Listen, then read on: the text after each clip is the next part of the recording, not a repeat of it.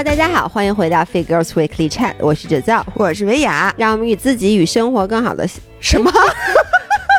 行，生活也行，也行，更好的相处。今天是二百八十六期，我跟你们说啊，今年特别的紧急，因为一会儿姥姥马上要出门，然后我们只有 exactly 一个小时给你们录。呃，to be exact，其实不是一个小时，是五十八分钟。五十八分钟，然后五十八分钟戛然而止，说到哪儿都不说了。有一个五人说要求我给他录一个他 LSD 的时候，就长跑的时候可以听的，然后我请他给自己报个数，就是我觉得呀，像三十公里，这现在不叫长跑，你知道吗？就是不不配，我又说不配了，就是不值当我们给你单录一期。如果你想挑战一个百公里，那姥姥姥爷不是我不懂，就是他要录一期让他 LSD 是吗？对他不能把好几期放一起听吗？可能不是因为你录一期，我们聊，比如聊两个小时，那那话题跑偏的跟你录两期有什么区别？也是哈，但我觉得如果你将要完成一个百公里吧，任何一个五人将要完成一个百公里。呃，那个比赛，嗯，请你把你预计完赛时间发给我们俩，我们俩为你定制一期音频，好不好？你跑几个小时？那我说几个小时？那我觉得要想把这个时间塞满，我只能给他录一本有声书了。就你想，老爷读完书之后发现。一一个每一个字儿都都都读完了，但是没有一个进脑子里，没有一句话断句是对的，以至于 而且没有一句话的理解是对的，因为你肯定会按照你自己的理解给大家读一本。我你别说，我还挺期待的。你要不就把我一直没看完的那本书《耶路撒冷三千年 》给大家读一遍。那那网上有我我我以前睡不着觉，我老听那个。哎。我在这里先跑，就我们这一期节目应该是在聊聊姥姥金海湖比赛的故事，沉浸式比赛没劲了都，你能理解吗？就是你第一次比，嗯，杨硕那次啊，特激动，我倍儿激动，对我倍儿激动，而且我就会看时间嘛，就觉得你差不多完赛就问你啊，然后呢，第二次也激动，第三次你这一次我压根儿就是。就是我从头到尾都没有老我老伴儿的关心，不是是这样的，因为你比完的时候我还没醒呢，所以压根儿就，而且我起来以后，就是我又在群里一问，我我我知道你一定会站台，所以我都没问，我就问一下我我这事儿你都知道了，因为你当时跟我说，咱不周一吃饭的时候，我问你你什么预计，你说进前五吗？因为我觉得你每次预计你都预计对了，你这次是不是？你是不过老爸，我跟你说，我这次真的是为了你，就你不是跟我说，你能不能不再得第三了吗？所以我这回得了一个第四，你觉得怎么样？你这次得第四，但你站那台子跟那第三是一样的呀。得了吧，第三是有台儿可以站的，你不是站在没有台儿，你不是抱着那个超超吗？那不是首先，那不是超超，那是第二名。超超在那头哦。其次，那是后来我挤上去的。人家只有一二三名有台子，就是在大的舞台上，嗯，只只有一二三有台儿，四和五是站在平地上的。哎，但为因为我看你跟他们站在了一对，然后后来是你升挤上去的是吗？他们他们说好照相，照不下，因为照太宽了，说你们俩上来。哦，因为我还说，我当时还说，我说这个那得第四第五跟得第二第三有什么区别？反正就一站一样高，然后比谁个儿高谁个比他们高啊？那我绝对的呀。对呀，人。但是人家第一名，我我应该站在第一名边上。哎，我怎么那么第一名能把你给推下去？嗯，对，赢麻了就没。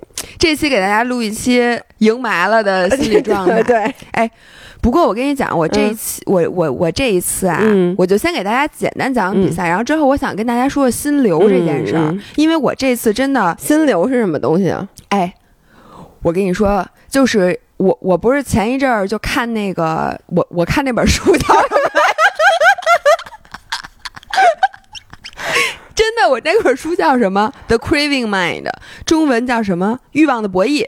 哦，我还以为你想说那本什么那个有氧训练还是什么控制心率的那心练那本书呢？对，我看欲望的博弈，然后里面就讲到，就是说人什么时候能达到极乐的境地？你知道什么叫极？就是达到。嗯，最优的体验就是你这辈子最好的体验。嗯，然后他们就采访了各种各样的人，大家都是说，比如说登山家，嗯他就说过，他之所以登山，其实嗯不是为了要征服某一座山峰，嗯根本不是为了那结果，是为了他在过程中那种全神贯注投入。嗯然后就感觉时间要不就会变得无比漫长，要不然就时间变得特别特别的短。嗯。你有过那种体验吗？然后，然后这我件事想说，我拔牙给我上 了哎笑气那真的有个感觉。不是真的有可能是，就是大家有没有就是那种瞬间，就是那种瞬间可能出现在这件事情非常痛苦。也可能出现在这件事情你非常喜欢，这两个极端都有可能。就是你在做某件事情上的时候，嗯嗯。你达到了忘我的境界，就是你忘记了，首先时间变得时间的概念嗯。跟平时不一样了。你要不就觉得度日如年，嗯。要不就觉得呃时间飞逝，嗯。然后你你当时忘记了所有的杂念，嗯就是你比如说下一顿吃什么，或者你接下来有什么事儿，手机响什么事儿，这些事情都跟你没有关系。但是你在过程中啊，不一定是享受的。你也许特别特别的痛苦，但是那个痛苦本身也掩盖了你所有当时的杂念，然后呃，完成了一完成了这件事儿之后，你嗯回过头来还得到了巨大的满足感。比如说，就说，呃，比如说你登山，嗯，然后这个你现在在爬一座山峰，嗯然后这个过程你也许特别痛苦，就是你每一秒都不想走，就你往上嗯爬的时候。但是呢，因为它特别痛苦，你需要又想着说，哎，我一定要坚持，一定要坚持，然后你又需要每一步都迈得非常坚持才能上去，所以这个过程中其实你是心无杂念的。你在不停的克服痛苦和克服自己特别累的那个感觉，嗯但是呢，这件事情你确信你只要努力肯定是可以做到的，它并不是一个你失败了的事情。然后在站在山峰的时候，你回想起过去，就他还给你一些奖励，嗯因为你毕竟是登顶了，他给你一个奖励。要没有奖励的话，这件事儿就没有对他一定对他一定是有有奖励对，但是呢，你会发现，其实这件事情真正的魅力，并不在于你登上了这个山峰这个结果，嗯而在于这个过程给你的体验。对，其实你看很多事儿就是。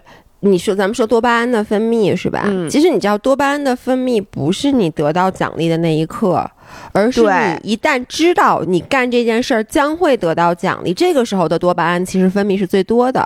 比如说像你说的登山，我登顶的那一刻，其实就是我预计我将要登顶，我为之做出努力的幸福感，其实远远是大于登顶那个瞬间的。包括你知道，就是我我那天看就是说说吸毒，嗯对不起啊，我这只是举一个例子啊，又来了，但是就是说，其实你吸毒什么时候多巴胺分泌最多？不是你吸上以后，嗯。是那毒品拿到手里了，你有了它，你预计你马上将要体会这种快乐，就是你这个快乐已经比较 sure 的时候，嗯。然后呢，那个那个多巴胺分泌是最多的，包括就是说，呃，就说吃东西嘛，其实也是，你发现很多东西我特别特别想吃，我特别特别想吃，其实你真正吃了咽下去，也就那么回事儿了。但那个东西摆满一桌子，然后这个时候你马上就要吃了，你拍大腿开始拿那个吃的时候，这个时候的幸福感是最高的就跟你。plan 一个旅行的时候，对往往其实和你真正旅行时候的快感是一样的。对，就是你 plan 一个旅行，不就说了吗？其实你旅途中的幸福感，往往没有你在计划这个旅行，你在开始，就比如订酒店，然后你在设计，你心里开始想象我这个旅行中可能发生的情节，你可能会遇到的人、吃到的东西、碰到的事儿，那个幸福感高。但是呢，这个其实是就是《The Craving Mind》这本书里让大家要避免的，因为它这个东西，啊？对为什么呀？它这个东西叫他说白这这个叫白日梦，就是说人很容易分心。哎，我跟你说，你就看不同的书说的不一样。因为我刚才说这个理论，我是看嗯那个叫什么那个 Atomic Habits 叫什么，就是中文叫什么什么什么 Atomic Habits，就是原子习惯，对，就是这本书特别特别有名。但 again，你看啊，我不是不能读书吗？但是呢，你们又都告诉我我要读书，对不对？所以我就听书，我就下载了 audiobook，我就听。其实我在 YouTube 上面直接听，它那里面就是说，这是一个特别好的，你要好好利用它的东西。你以后再也不用真的去旅行了，是吧？那疫情期间你应该非常快乐呀！哎，你看啊，每天都往那儿一坐，说：“哎呦，我特别想出国。”然后呢，你就坐那儿想一会儿，哎，咱钱也没花，对吧？咱地儿也没去。但你看，我说的是人家的前提是，也是你刚才说的，就是你预计你还是能完成这件事儿的，你不是白日梦。其实，就是我刚才说的那个 adrenaline surge，就是叫什么那个，就包括多巴胺的分泌是。比如说像你说的，我登山，我已经在这上一步一步走，我预计我可以登顶。你说我坐我坐在这儿，我想，哎呀，我要攀珠峰了，一拍大腿，哎呦，我这幸福感已经来了。所以就是说，它还是有一定的条件的，对，它有一定条件的。我说的白日梦呢，我就先给你解释为什么他们说白日梦不好。嗯，就是研究发现，你往往做最好的白日梦的时候，和你本身应该在现实体会到的幸福感是相同的。比如说啊，你现在就是坐在阳光之下，就是昨，比如昨天我中中午去吃那个 Mocha Bros，然后就在朝阳公园然后昨天不是天儿特好嘛，就在室外，然后呢，我点了什么沙拉、什么卷儿、什么的饮料，一杯。菠萝冷萃，嗯，所以呢，你坐在那儿一边喝那个冷萃的时候，一边就在想，说，哎呀，说，你说这是不是有点像，比如说我在海边度假，然后就想我什么时候能去海边度假，然后就你就会情不自禁的就抽离现实，就想我在海边度假什么的。但是人家就发现，你看啊，你本身现在坐在阳光之下喝这杯咖啡的时候，你本身就应该是很幸福的。你的幸福感应该是和你坐在海边上喝这杯咖啡，其实你的惬意程度是不相上下的。但是呢，你却抽离了现实，去想象那样一件事儿。但是呢，呃，人在思维抽离，就在你分心的时候，有百分之五十你想的是不开心的事儿。所以里外里的话，你会 miss 到了你现实百分之百的幸福，去去追求了百分之五十的幸福感。所以就说总体上来讲。对现实分心是一件不好的事情，哎，这个是我觉得那本书，这这我非常不同意，是吗？我非常不同意。我觉得，可能是因为我是一个双鱼座，就是我觉得我的生活的基础不是现实，你生活的基础不是现实，就是就这么说吧。比如说，我一天醒着的时间是六个小时啊，不不，比比我一天我睡几个小时，因为一天我醒十八个小时。差不多吧，你睡六个小时啊？不对不对，那不行，那我是八个小时。不是你会不会数学呀？那我睡几个小时？我要睡八个小时，二十四减八等于睡六个小时。嗯，OK。我觉得对于我来说，可能有一半的时间是抽离现实的。嗯，就我在做，就我觉得这我不知道。很多人可能会说啊，双鱼座爱幻想，但我就我觉得我就是这么一个人，就是我做很多事儿的时候，我都不是专注于这件事儿本身，我都会天马行空的想想象很多事儿。我觉得我们就是这样的人。你要是说不让我抽离出来的话，我觉得第一我可能做不到，第二我反而觉得你刚才说的，比如说可能会分心你当下的幸福感，嗯，那你当下的痛苦感呢？你就说我在很多痛苦的时候。包括我在生病的时候，包括我在做，比如说我不爱做的运动，比如说之前跑步的时候，其实我就是因为我能够抽离出来，然后我脑子里在织一个美好的幻景，才能让我去度过那个空。总之说，它其实它会给你的现实的幸福感打折，但其实你也可以给现实的痛苦打折。啊，我可能打不了这个折。我现在发现，就还有一种方法，就是说，让你真的能享受痛苦，就是我刚才说的心流。就哎，我我给你念一下，就是他说刚才我说的那个心流的那个感觉是哪哪两个字？流是哪个流？流动的流，它叫 mind flow。啊，OK。然后他就说，心流是一种心理学的最优体验。嗯，就很多人痴迷于一个东西，或者他找到他人生最大的乐趣所在。嗯，其实不是由于，不是因为那些 accomplishment。嗯，那些东西是附加产品。嗯，或者说只是达成心流状态的一个副产品。嗯，但是你真正为什么爱这个东西，是因为它给你的那种体验。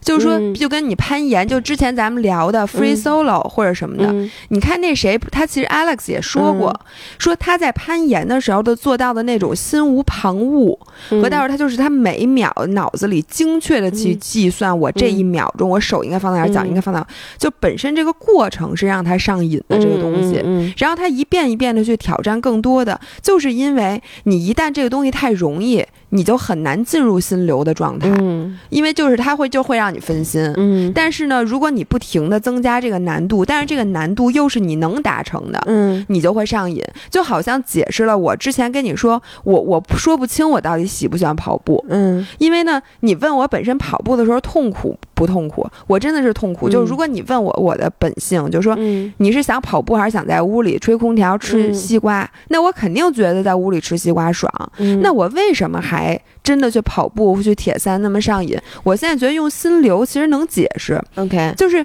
这个过程痛苦，并不代表你进入不了一种。呃，让你全神贯注的状态，也许真的是让你全神贯注的这个状态让你上瘾。让你上瘾。OK，然后我给大个我同意。哎，我给大家说一下，我这真的很神，嗯它叫构成心流体验的要素。嗯然后这里面啊，就说有八项元素。，OK，呃，有的人呢，他就采访了所有有过这种体验的人，嗯然后有的时候你有一种就能达到，但是有的时候你会占全八种。然后大家好神呐，感觉这是一种神功。对，然后他就说，首先啊，这种体验出现在我们面临一份可完成的工作时。嗯就如果这件事情是 mission impossible，你很难体会到心流，因为你当你觉得你注定失败的时候，你是不可能全神贯注的，的因为你满脑子都是哎呀，我这肯定不行，我失败。嗯，所以这是必须你要可完成的工作。其次呢，我们必须要能够全神贯注于这件事情。就是它是一个能让你全神贯注的事情，也许是因为它的快乐感、它的乐趣，它引起了你的好奇心，或者是它足够痛苦。嗯，反正这件事情一定要是能让你全神贯注的。第三和第四，这项任务有明确的目标和及时的反馈。就是像比如说爬山或者骑车这件事情，首先目标很明确，就是你一定要完成。比如说这个山顶就在那儿，嗯就很明确。嗯它不是说我这个山是一个无形的东西，，OK，对吧？它一定是有形。嗯另外，你有及时的反馈，就是你走一步，它就是走了一步，就是你能看到自己的进度条。嗯或者你看到你还能差多少，这个是第五，我们能深入而毫不牵强地投入到行动之中，日常生活的忧虑和沮丧都因此一扫而空。这个东西就是讲说，你不能特别特别牵强，就你特别不喜欢这个东西，嗯，就比如说我对于跑步，对，而且你就觉得我肯定跑不下来的时候，你就是进入不了心流的。就是你要确定你能完成，并且你要不能不能很牵强，嗯对，然后接着念啊。第六，充满乐趣的体验使人觉得能自由控制自己的行动，哎，这个我有就是你要体会嗯到你的这个乐趣。嗯第七，进入忘我状态，但心流体验告一段落后，自我感觉又会变得强烈。我觉得这我体验特别深。你知道，我这次比赛，嗯我想给大家分享的就是，你在比赛过程中，尤其是比呃我在骑车的那个赛嗯段，我脑子里全部都想的是我每一下踩踏，我从什么时候发力，我是臀肌嗯。发力，什么时候向下踩，什么时候嗯。收，向上提的时候脚尖儿不要向上，嗯。等等的，然后下坡的时候一直是看着表看着时速，就是我脑子里完全没有了我自己。就是嗯你能体会什么时候你有自己吗？就比如说我在公开场合讲话的时候，其实我的脑子里不是我的稿子，嗯而是我坐在观众席上看着我讲话的样子。嗯其实你很难不作为他们叫什么一个观察者。嗯就有的时候，你身身体里会住着一个观察者，他其实观察的是你的一举一动。嗯就比如说，你比赛的时候想到的是，哎，在摄影师拍我照片的时候，我好不好看？或者心想的是，哎呦，我这个比赛要是没比好的话，我怎么跟谁谁谁交代？嗯或者我我一会儿发一个什么样的朋友圈？嗯或者说我的对手超过我，或者我被别人嗯超过的时候，你如果想这些的时候，其实你没有达到忘我的境界对。，而且你不仅没有忘我，像你那次跑青马的时候，对就其实你一直在，你不说明你只你看见摄影师，你就会赶紧摆出那种自信的笑容，对对那就不是忘我那个。当然了，你跑的依旧很好，但是你其实就没有这种快乐。对，因为你当时你心里想的是你自己的时候，你就是不可能进入那种状态。哎，我跟你说，这个特别特别对，就是我就发现，因为我划水今年没怎么好好划，嗯然后呢，但是呢，我其实最后就是我今年本来的目标就是说我不受伤，我就一共也没去几次，我也没有想练任何的新活。嗯后来咱最后呢，我其实练成了一个新活，嗯然后我就发现是这样的，就是凡是比如岸边有人看着我的时候，嗯，我其实就。不敢做，或者我做不出来，因为我就在想，哎呦，他看着，因为他们看着你是希望你成功，嗯，他然后他们会有时候给你喊，就是什么什么时候切水，什么怎么做动作，我就会就像你说，我想，哎，我万一掉下来怎么办？或者说他说切水的时候，我万一切晚了怎么办？就是你你满脑子都是。他们都是呃别人眼中的自己，对，包括我要，包括有时候他们会照相，我说哟，那他照相的话，我这表情是不是得好点儿？然后往往越是这样，我就每一次都不成功。但最后其实就是什么时候呢？就是。天快黑了，大家都走了，根本就没人搭理你了。然后你自己就会进入到那种，其实你都说不出来，你也你什么都不想，对你脑子是放空的。但是你看见那个台子，我就想我要切水，我要上，然后就没有任何其他的杂念。对，只有只有这时候。其实这个时候，我觉得你就是体会到心流了。对，我觉得每一个人，那你要这么说，就是包括我不在罗京也去划水嘛，然后我就发现这是一个。就是一个定律，就是每一个人出活，或者说你比如你想做一件事儿，你想出发也好，你想滑出去也好，你想拐弯也好，你想上台子也好，一般人啊，百分之九十九都是在最后一个小时出活。嗯，其实为什么？我觉得就是那时候杂念少，因为那个时候你不用再担心岸边有人看着你或者怎么怎么着的，然后包括你可能有时候，比如说有不会滑的人，他一拽绳子可能会影响到你，那个时候你就是你自己。对，然后他其实就是在想，咱们呀就应该做的修行，就是无论别人有没有人看，你知道他们看你会影响你的状态，但是你仍然能进入到这种状态，这就是人家比赛。你为什么说那些大师心理素质好？就是你想，你要是比如说你打网球，你是费德勒，你不得吓死？对，就是你怎么能当着那么多人的面儿进入到心流？对，这你知道吗？冥想大师就可以。所以他就说，最容易进入心流，门槛最低的就是冥想。嗯，就你随时随地都你练的就是这个。对，因为你知道，我以前一直在想，你就看 UFC 那些或者看拳赛，你就想底下那么多人欢呼，喊你的名字也好，怎么着也好，旁边还有比基尼美女，对，然后那有各种各样。而且这个还不是说我跑步的那种比赛，就是说我顶多我跑快的跑慢的，就是你。稍微一不专注，对你就会挨打，而你挨了一下打，而且那拳头那都是真的，你挨了一下打，你可能接下来就会一直挨打。所以我就在想，他怎么才能就是让周围的那些环境完全就从里面抽离出来？对，所以他我觉得这第七点说特对，他说进入忘我的状态。但是呢，在心流的体验，因为心流的有时候短短就几秒钟、嗯，几分钟，这种是比较常见的，就是特别长的心流很难达到。是，然后就是说，在这个心流体验告一段落之后，你自我感觉会变得强烈。这就跟我，你知道，我这次铁三比赛，我就认认真真的体会了一把。嗯，他说的自我就是心流状态结束之后，就是你比，比如说你你比完赛之后，马上有成绩。你看到你成绩特别好，这个时候你的自我感觉就会突然一下变特别强烈，你马上就说哦，这是我，这是我的名字，这是我的成绩，这是我的，就是我的成就。嗯，然后这种体验就会让你让你的这个幸福感，它跟平时你的在家，比如说你吃一个好吃的东西，嗯，或者是说你看了一个。嗯，就那种享乐，比如说你在海滩上躺着，我住了一个特好的酒店，我买了一个特别喜欢的包，买了一双鞋，吃了一个特别好吃的东西，或者感官上的愉悦是完全不一样的愉悦，就是那种愉悦的体验，是你为了你可以花费很多很多时间。很多很多经历，想要再次去达到的体验，我觉得后来的自我感觉的强烈是这个体验的一部分，嗯，或者说这个体验的收尾，就跟我现在能理解为什么，就是说，你看他们，我之前不是问过你吗？你记得你给我分享过那特别苦逼的徒步路线？对，你说什么狼爪，嗯，然后就说这个景色一点都不狼啊，狼塔，狼爪是一狼爪是一牌子，对，就是就是说你跟我说那徒步那路上没得看。就是特别特别难，对。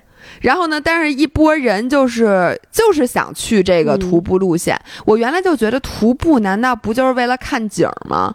你说你景不好看，又那么难，又那么苦逼，为什么要去挑战这个徒步乐趣？我原来想的就是很肤浅的，就是说你挑战就是为了给自己挂上一个标签儿，就是我去挑战过狼塔。嗯，但是我自从知道心流这个东西以后，我一下就觉得他们有可能去挑战，并不是为了说他们能。能够挂上我挑战过狼塔成功了的标签儿，而是这个过程能让他进入心流。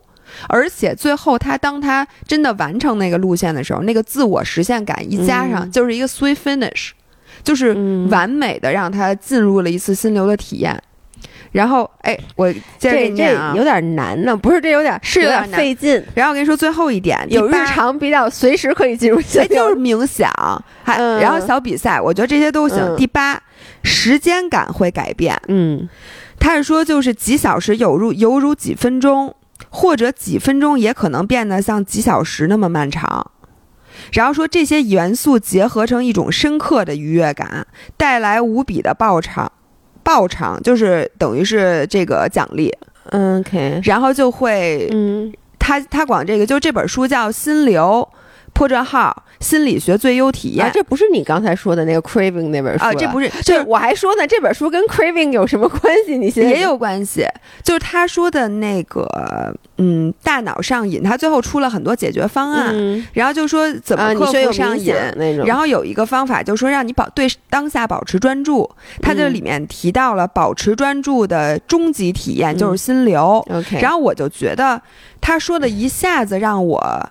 醍醐灌顶的那个感觉，就是让我一下就好多事情，我觉得我能理解了。就原来我真的不是特别理解，就是为什么大家会对痛苦上瘾。就是，就比如说，就是你天天跑步，其实我也挺痛苦的。你让我骑车，我也挺痛苦。但是为什么这件事情就会让你那么总体来，就是叫什么细节痛苦，但是总体愉悦？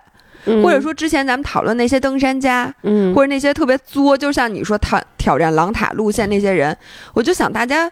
图什么？就我现在觉得可能真图的是这个。于是呢，我这次比赛，我就在想，我要忘我，嗯，就是因为比赛的这个过程啊，太容易让你分心了。尤其是对于我这个一个博主，你知道我在比赛之前，就是这次因为是第一，我是第一次本土比赛。本城市对，这就是本本城市比赛，因为你看我马拉松也没比过北京的，因为我开始跑马拉松，北京马拉松就没办过。嗯，然后呢，你看我所有都是分散到那个外地比赛，所以呢，我这次一回一到这个北京的比赛吧，就认识人特别特别多。我从报道的时候，我的前前后后、左左右右，甚至摄影师都认识，因为这个圈子它确实也不大。对，而且。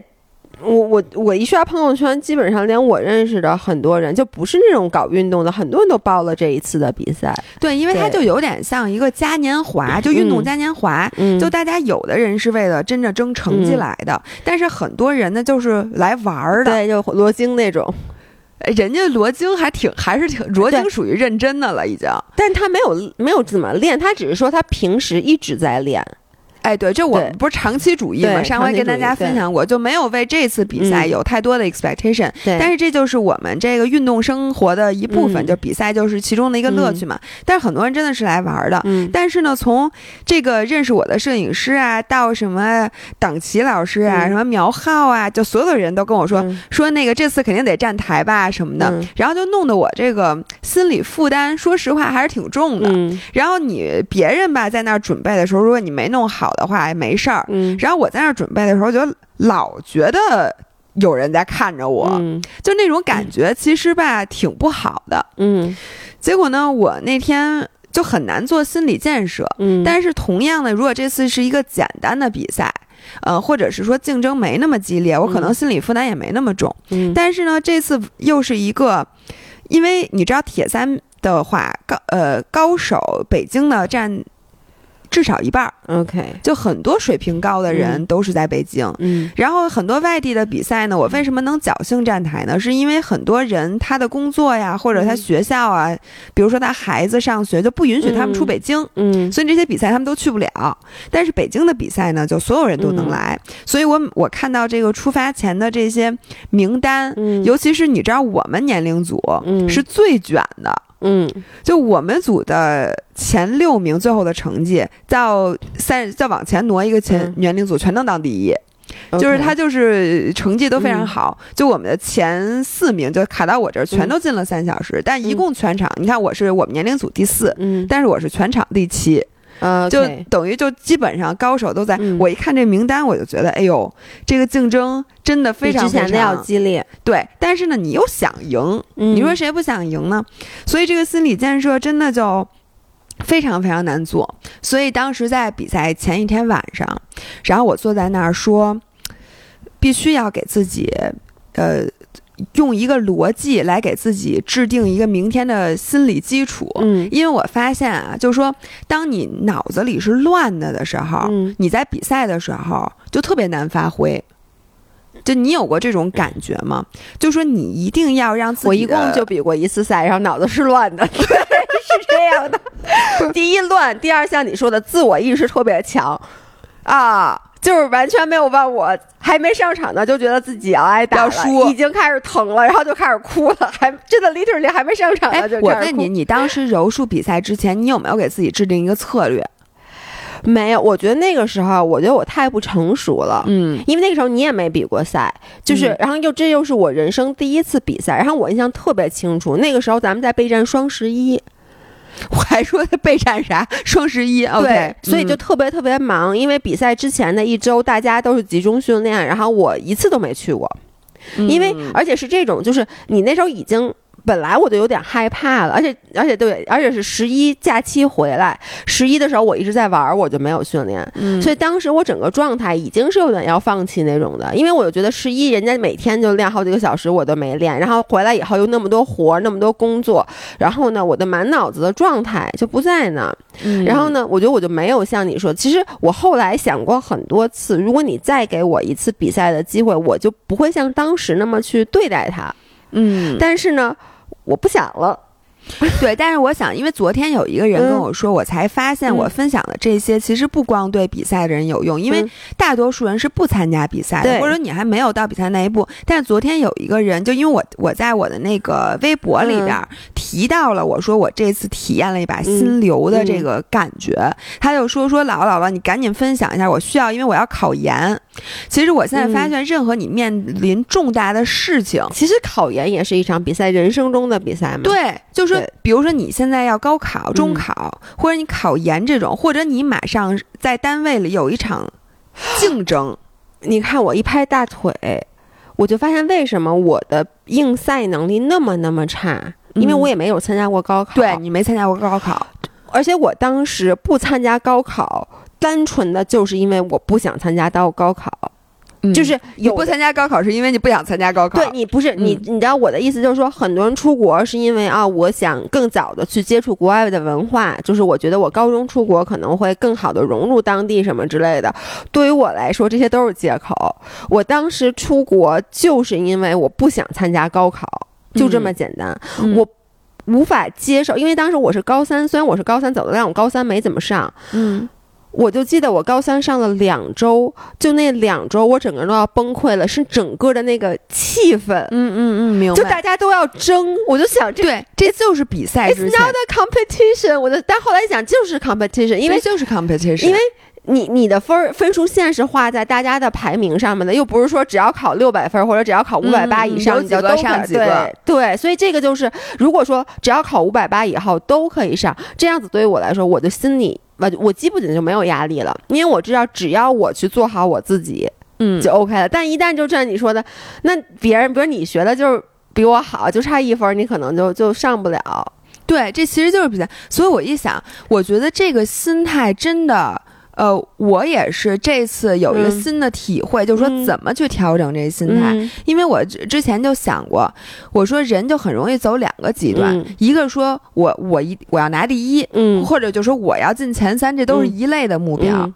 但是呢，就这种目标，你一定下来，嗯。就是你定下来之后，你会给自己特别特别多的压力。嗯。因为呢，你能不能达成这个目标，不取决于你，而取决于别人。嗯就是你，比如说我这回考试要考第一，如果你在赛场上发现你被别人超过去了，嗯这个时候你的心态就完全崩了失衡，崩了。嗯然后你就有可能会，比如说像我，我可能就会在那个骑车的时候跟他玩命，嗯因为我必须得追上他，因为只要我不追上他，我就输了。然后跑步的时候发现人家跑步是强项，我跑步是弱项，然后呢，我就我就彻底就可能连完赛都完不了了。就是这个是一种心态，嗯然后还有一种心态态呢，是说我安全完赛就好，就是很佛，就说我我不争成绩，我什么都不跟你们争。嗯，但是呢，如果就这件事儿如果对你完全不重要，就还好，你可以这么想。但是对于我来讲，你说我练。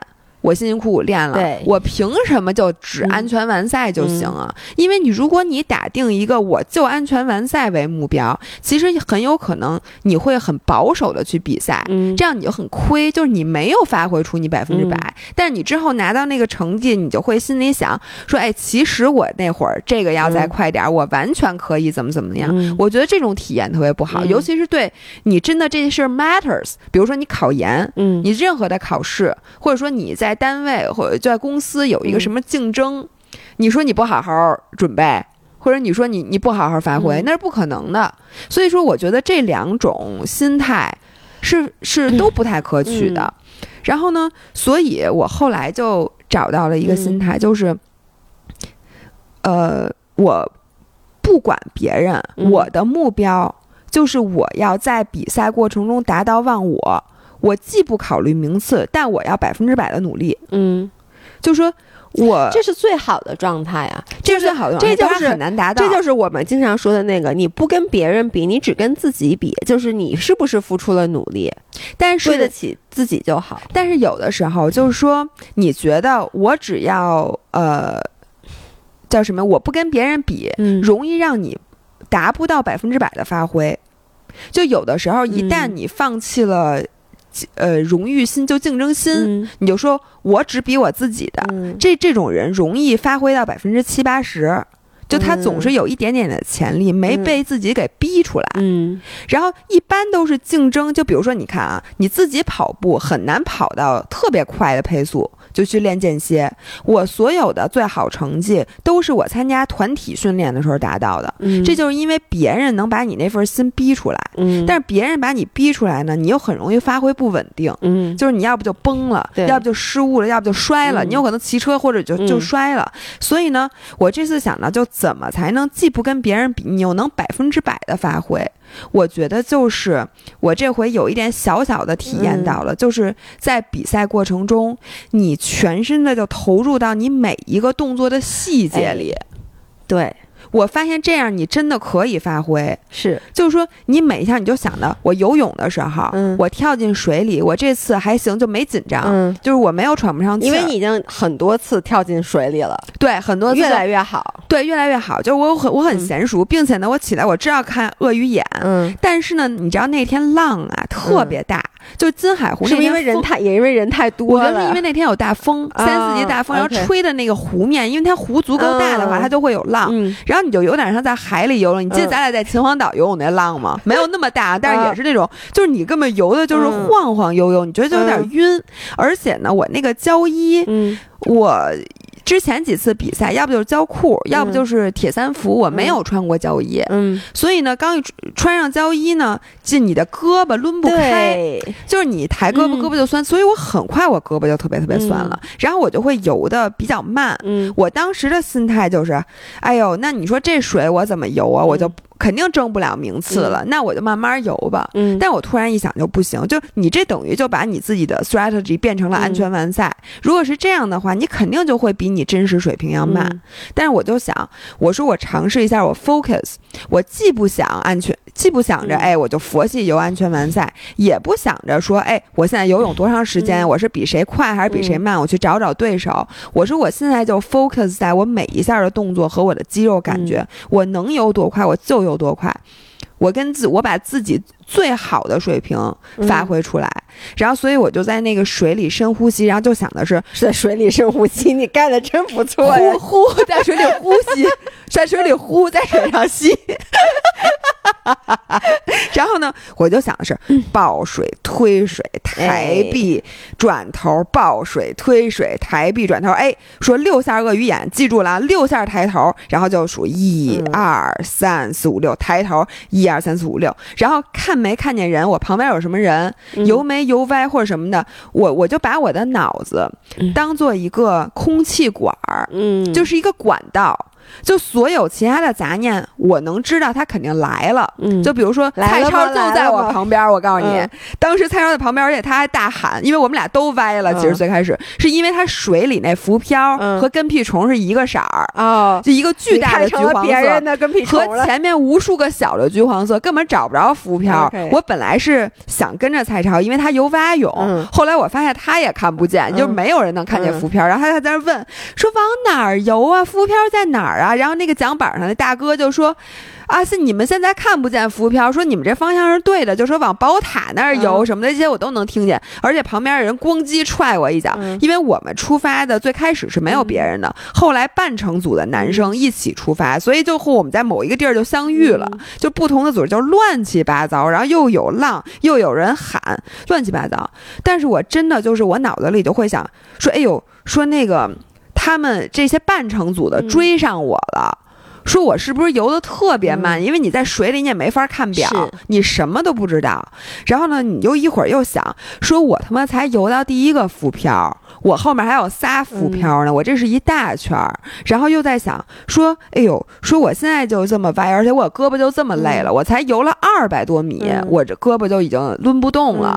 我说那我接下来怎么游啊？我想，哎，我一会儿还有骑车和跑步呢。说这才第一项，脑子里想的事儿可够多的呀。就这些杂念啊，会每过几秒钟就会突然一下，就突然一下。然后呢，我后来就。真的是跟我，我觉得跟我练冥想掌握的这个技术有关系。就我，我会把我的心想成一个空心儿的，或者你把你脑子想成一空心儿的。你觉得这个思维来了，你不要 hold on to it，你让它走。就你感觉你这是一个空管，你就甭管它。然后你脑子里就是一二三四五六抬头，然后抱水推推水什么的，哎，然后。等到那个上水的时候，然后一下就因为有摄影师，而且有琳琳什么的都在旁边给我加油，一下你就不可能再进入那个忘我状态了，就你就出来了，从那个状态里，你又开始关注说这个比赛。哎，我我跟你说，就是我为什么喜欢我，我也我对我为什么喜欢游泳啊？嗯，就你刚才说那个状态，我在游泳中经常能达到。啊，就是，哎，我也是，因为为什么？后来我想，为什么？为什么走因为头在水里没人能看见你？我我我不是，我觉得就比如说，你看我我做这么多运动，有哪些运动我是可以达到你刚才说的心流那个状态？滑雪。游泳、划水不太能，划水也 OK。我发现啊，是重复性的运动容易。划水为什么我不行？因为划水有很多不同的台子，你每一次上不同的台子，你切水的路线、你上台子的姿势，以及你下台的你在台上要做什么动作，你都得去。而你要决定你上不上，对你包括你每一次决定你我我上这个台子，哎，我是直飞出去还是我做一个一八零，所以你还是有很多思想的。但是你刚才说那个，我就记得游泳的时候，为什么游泳的时候我不能听音乐？我之前说过，我说我带着音乐我就不会游了，嗯是因为我发现游泳的时候，你你你有没有种感觉？一开始一上来那个几百米特别难受。因为你心率快速的提升，然后我不说嘛，我游泳的时候经常进入一种冥想的状态，因为然后我就我就就是伸直抱水推水啊，一二三一二，就我脑子里什么都没有，就什么都没有，我就只专注于每一下。然后呢，然后这个时候我就发现，一般我进入这种状态，你说我的速度是最快的吗？不是，我速度什么时候最快？有的时候就一条泳道里有。多个人，我老怕挡着别人。嗯，就是你知道吗？尤其有的人，比如他游的还挺快的，我这个时候我一般游的比较快，是因为我得使劲游。嗯，但这种游就很容易累，而且我总是在想，哎呀，我是不是挡着人家了？那种其实这个游的不舒服。最舒服的就是你泳道里就你一个人，然后呢，我每次看到那个配速永远不是我最快的配速，但永远是我能游最久的配速。嗯，就是我要那个后面有个人，我就特别着急忙慌的。我我一般就游个一公里、两公里我就累了。但是我要是按照我自己的节奏，我能游很久。还有滑雪也是，因为滑雪我之前也不不做动作，我就只是滑。我就是我发现，就像你说，我就专注于每一下动作，感受每一次那个板子把我弹起来。就在这种时候，滑完了以后，我的快乐是特别。高特别高的，特别特别高。不光是我，你家老爷公有时候都说说，哎呦，刚才那一趟滑太爽了。然后你问他，你滑的爽是因为你路上遇到了什么？你看到什么景吗？往往不是。他就说，我刚才就是滑下来，我能够感受到那个板子给我弹力每一下，说他都弹我弹我。等于说你就专注到了那个动作上。我觉得那其实他就是进入了心流，但只是当时没有这个感觉。没错，就这件事情一定是你，他让你可以。专注的东西，并且呢，它又有足够的挑战，可以让你达成。如果你知道什么，你就是极致的心流体验嘛。如果这一趟滑行是你原来没有过的 accomplishment，对，比如说你是特别难的一个道，然后这样子在结尾的时候，你再往上一看，我今天挑战了原来不会的，或者是说你在滑雪的时候。第一次做出了某一个，对对对。如果你就是一段时间持续练习，持续练习，让你达到了专注的状态，并且你真的做出了那个动作之后，你就彻底会被这个心流给 hook 住，然后你下次就在不停的在寻找这个这个这个体验。然后我发现，在我出水以后，因为我想的事儿特别多，嗯，就很难再保持这个状态。你得换向了呀，对。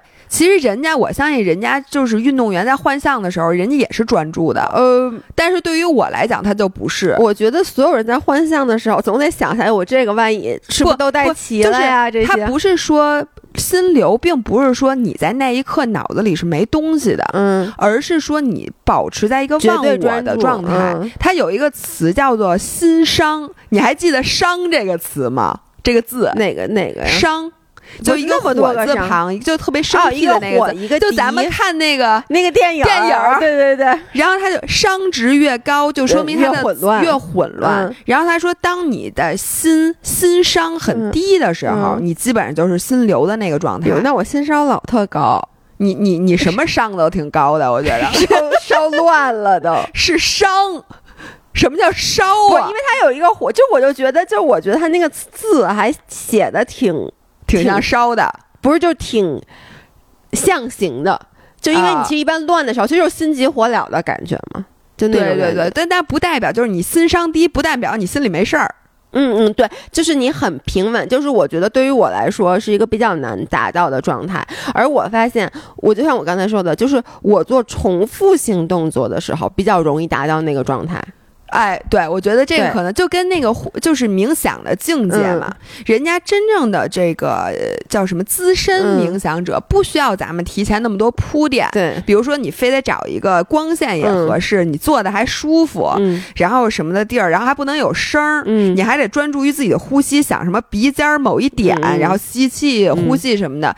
人家真正冥想就不需要这些，说冥想就冥想。对，人家在闹市冥想，或者就是各各种时候都可以进入。冥想状态，但是咱们就很难，所以咱们进入心流状态最开始也是很难的，对，可能需要很多条件。像我，我一出水，首先先看见摄影师夸夸夸在这给我拍出水，我一下赶紧扶住了我的泳帽，把泳帽往下蹬一蹬，要不然对，要不然就但就特别难看，你那大背头，然后把那个泳赶紧把泳镜摘了，戴在脑袋戴脑袋顶上，所以你大家看我戴着粉泳帽照片都特好看，就是因为我当时已经不在心，我在心流的状态，我回头给你发两张。我的天呐，叫一个难看。然后这我出水，然后呢上头再往上跑吧。然后那个党旗老师这次是那个那个主持人，他一直在直播。你知道我们这次比赛有直播，然后路过我的时候，他也还认识我呀。说哟，维亚出水了，然后我就特别想问他，现现现在那个我我成绩怎么样？我前面后面人，那我也不好意思。他就说，哎，腮红要不要给你补一下？你说他见着我就说这话，我一下就自我意识特别强。一旦你开始在意别人的看怎么看你，你开始榨制自己的时候，你就完全不在那个状态，肯定的。然后你的这个跑动跑步的姿势都变了，你感觉你就是。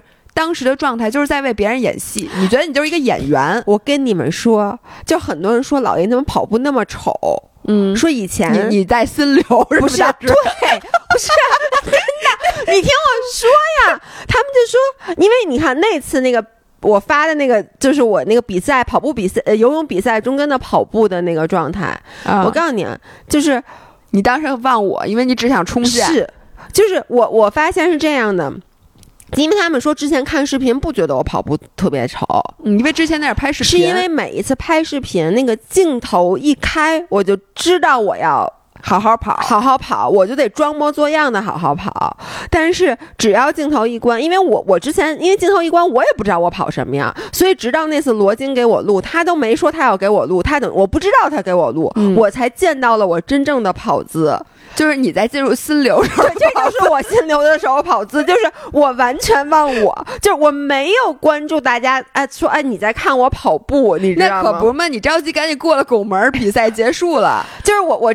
每一次就是说我，比如我之前在大街上跑步，也也是这样的。其实你知道，我后来就想，我现在不跑步，其实真的都赖你们，因为我最开始你记不疫情时间我是跑步的，对，那个时候我甚至说我没有说我爱上跑步，但我就是说，哎，我其实觉得跑步还行，嗯，就因为那时候跑步，我真的就进入了。嗯，因为你没有介，你也不一定进入心流状态，但是你反正至少没有介意别人。我肯定进进入了心流状态，是因为那个时候吧，这件事本身是痛苦的，嗯，但是呢，我有一个可达成的目标，就是十公里这件事是能达成的，嗯，所以我经常跑到我们当当时每一次跑，我我真的脑子就不，哎呦嘿，加油！我真的脑子里就用这个节奏，所以我当时脑子里是完全放空的，就只专注这。就是我脑子就默念这些字儿嘛，就我也不想别的，所以其实那个时候我不是之后你是快乐的，我每一次跑完步我是很开心的，嗯，因为我觉得尤其对于我来说，就是我觉得一农也能理解，就因为他也是不跑步的，嗯，就是每一次跑完步之后的那个成绩，尤其是你刚刚经历了一段极度，因为像你可能都能不专注跑，比如跑十公里，嗯，但我就必须得极度专注，而且我跑的时候特别特别痛苦，就我。哪哪哪疼，然后其实我就是在想，哎呦，我我我其实有在感受这个疼，嗯，所以跑完是开心的。但是呢，后来你们一天到晚的给我发我跑步的那个各种的视频啊、照片，罗京，对，包括你妈齐老师也是，齐老师，齐老师是看了罗京拍的视频才这么说的。最开始他并不知道这件事儿，然后，然后我才。我发现，一旦你知道自己有这个问题了，你会一下子被把你 kick into 这个状态，你就自己会特别的在意这件事儿。其实我在就你很难再忘我了，在跑步的时候，因为你自我意识一下变特别强。我的自我意识特别强。其实我不在乎别人说我丑，我别怕在乎别人说我丑，我不会发那个视频，但我就会觉得我这么跑步对我身体特别不好。嗯，就是我其实哪儿哪儿都疼，就包括那次参加泥人挑战赛，它其实五公里嘛，中间有很多大段的跑步。然后呢，如果是以前，我之前其实参加过斯巴达五公里、十公里，我都参加过。中间那些跑步我都是跑的。我我因为当时我也不知道我跑步很丑，我也不知道我跑步不行，我就知道我跑的没别人快。但是那次参加那个泥人，我现在已经，我就一到跑步环节，我对自己有特别强的。自我认知，然后悠悠那 self awareness 一下就出来了，然后悠悠在前面跑，我就感觉我腿抬不起来。其实之前我腿一直抬不起来，但是我没有关注于我腿抬不起来。但现在我就觉得，在家那天那个鞋里面都是泥水，就很沉。我就跟悠悠说：“我说别跑，别跑，我跑不了。”嗯，所以其实就是你自己把自己，你一旦开始很多时候你有了自我认知，你其实就把自己给框住了。那我唱歌，我告诉你，我本来其实可以在唱歌里面也可以进入心流的，就是因为在我歌唱比赛取得了失利之后，我这辈子唱歌都无法挥之挥之不去的，就我唱歌比赛的噩梦。你说是不是？你们全校同学都对不起我？没有，只有我，我一直在鼓励你在这条路上一直走下去。哎，咱们刚才说这么多，其实是比赛。对，但其实你刚才说了这个状态，还有还有五分钟的时间我们可以录。最后就最后，我其实是想说，呃，我觉得特别好，就是你刚才说了，其实大部分人，嗯，其实他不会面临什么体育比赛。嗯，对吧？比如说我，我可能，你像我都有可能不会再参加什么体育比赛，绝大部分他不不参加体育比赛。但是我觉得，就是你在体育比赛中遇到的这些情况，你在人生中一直在反复遇到。对。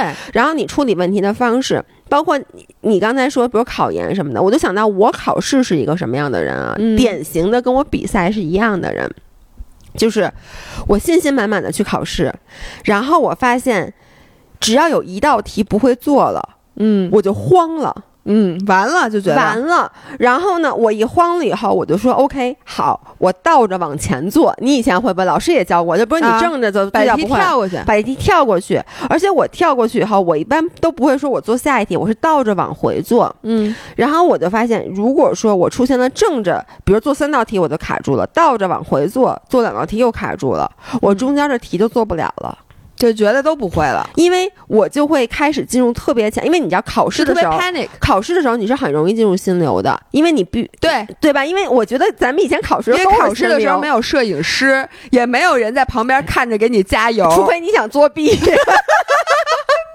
除非我老想着去看看我校服上抄的那小抄能不能用。但其实考试的时候，我印象中是很容易专注的。但是我觉得，就是你遇到不会题以后，你一 panic 一下就抽离出来了。嗯，这个时候你满脑想的说，哟，我这次，哎呦，我不会考一什么什么分儿吧？哎呦，就是对我这要考一这么，我怎么交代呀？就是我我还有我妈交代什么？就算你没有遇到不会的题，你旁边人做完了，就是你还差好多，你旁边人交卷了。对，这个时候你可能一下就说。我去，他怎么做这么快呀？对，说我是不是没准备好？我还有这么长时间，我做得完吗？或者说，哎，我做完没时间检查，他他觉得什么什么？就是你一下，或者你发现你有一道题卡住了，旁边人开始翻卷子，就跟我说，对。然后或者你发现旁边人笑了，其实他是我，我我是从我翻到最后一页，其实他哪对他第三题就不会了，但是你很容易一下子。就进入到，然后你就很容易转变到另一个极端的思想。哎呀，我及格就行了。对。然后这个时候呢，有的时候你其实再想想，你就会了。哎，你就放弃了。没错，因为我后来就发现，以前那个卷子发下来，我就说这道题我怎么不会啊？我我就是就就是我刚才说大段中间的题空下的题，就是我比如第三题不会，我可能确实是不会，嗯，但是我让它影响到了我其他所有的题。其实其他所有的题，我当时如果专注的话，我其实是能把它做出来的。对，但是你一旦就一道题不会了吧，你一下子就像比赛策略一下。对，我就说最常见的两种比赛策略，一个争第一，对，一个是安全完赛，安全完赛就是及格。你很容易一下就从我我信心满满，我每道题都会，突然一下变成哎。你说太，而且你知道这种人是什么人吗？就是我们这种非一即零的人。就是我可能，你像你说，谁都想赢，我也想赢。那考试我也想考特别好。然后呢，你就会抱着这种心态去参加比赛，去参加考试。一旦你遇到一个坎儿以后，你就非一即零了。你觉得，哎呀，我不能完美了。嗯，就是我这这道题肯定不会了，甚至我有两道题不会了，完蛋了，我肯定就不行了。这个时候，就像你说的，我就摆烂了。其实你完全可以说，OK，我不给。那我继续专注，把我能做的、我能 handle 的事儿先给 handle 完了。那最后错两个，错两个，但是就不行。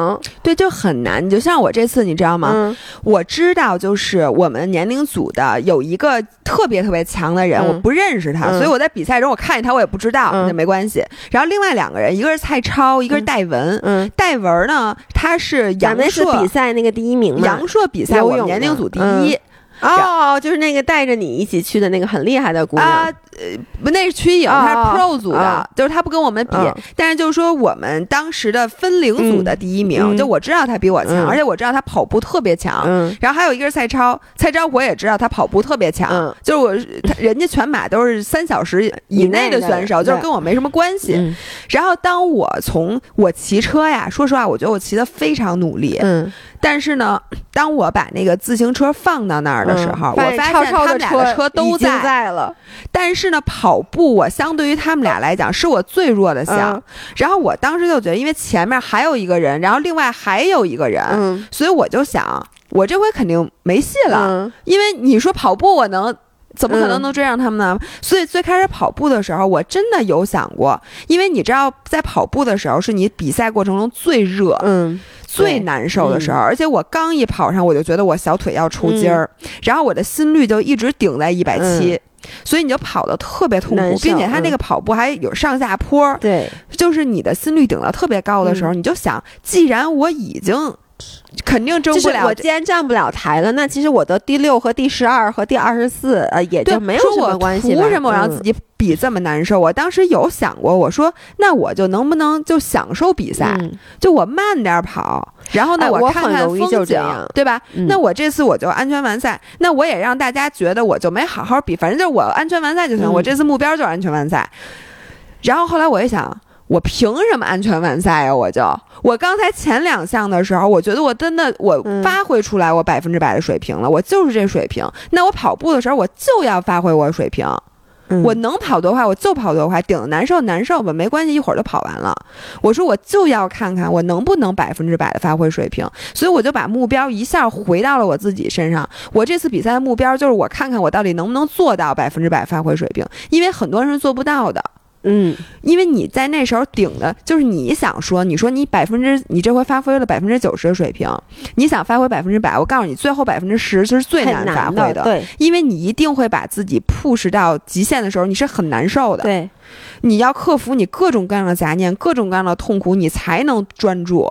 对你，你知道，呃，就最后你时间很短了，然后我最后我其实是想用是一个什么来来结尾？我觉得你刚刚说这些都特别特别对，但对大部分人来说，比如说我们日常生活，嗯，你看啊，很多人，我经常看群里有的人说说，哎，我这一天其实 start off，我这一天特别好，我这一天都是特别健康，我也去了健身房，我也吃了挺健康的，嗯，结果就因为在晚上的时候，我吃了一个特别不健康的东西，或者我 cave in 了，我我我就是向我的这个欲望屈服。了，其实你你就算你吃一大块奶油蛋糕，我记得有一次有一个人我印象特清楚，他说他都特别特别好，结果在临下班的时候，一同一同事过生日啊，他吃了一大盐奶油蛋糕，他晚上就暴食了，因为他就觉得啊完了。完了，就是我我这已经这道题不会做这样嘛，对。对，但是我觉得你知道以后再有这种情况，其实你就想想姥姥刚才说的，我前面我游泳也是有。我已经对得起我自己，好好游了。我骑车也好好骑了。